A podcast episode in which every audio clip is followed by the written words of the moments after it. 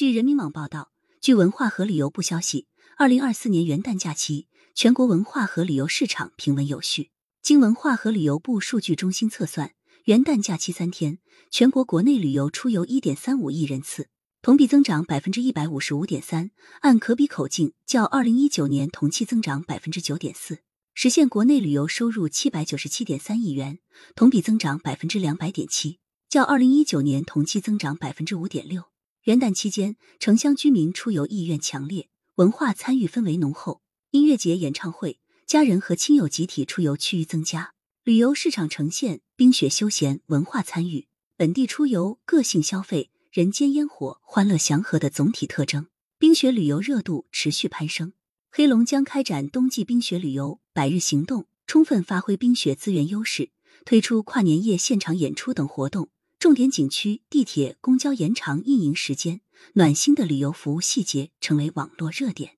辽宁推出“山海有情天辽地宁”冬季主题系列活动百余项，将冰雪温泉、民俗文化与体育活动深度融合。北京发放三万张冰雪消费券，助力激发节日消费活力。华东、华中、华南等地冰雪休闲热度同样攀升，城市冰雪主题项目、主题公园成为居民休闲娱乐的重要消费场景。旅游休闲从传统景区转向城市公园和主题乐园。在亲子娱乐、文化体验、户外运动等需求牵引下，城市公园、主题乐园、商业街区成为元旦假期文化和旅游休闲主要场景。假期首日，颐和园、天坛、北海等北京市属十一家公园和中国园林博物馆共接待游客二十一点八万人次，同比增长百分之八十八点零。湖北十堰打造的沉浸式文旅街区武陵不夜城开街，首日吸引游客超十万人次。假日期间，旅游市场热度整体集中在热门旅游城市及人口密集地区，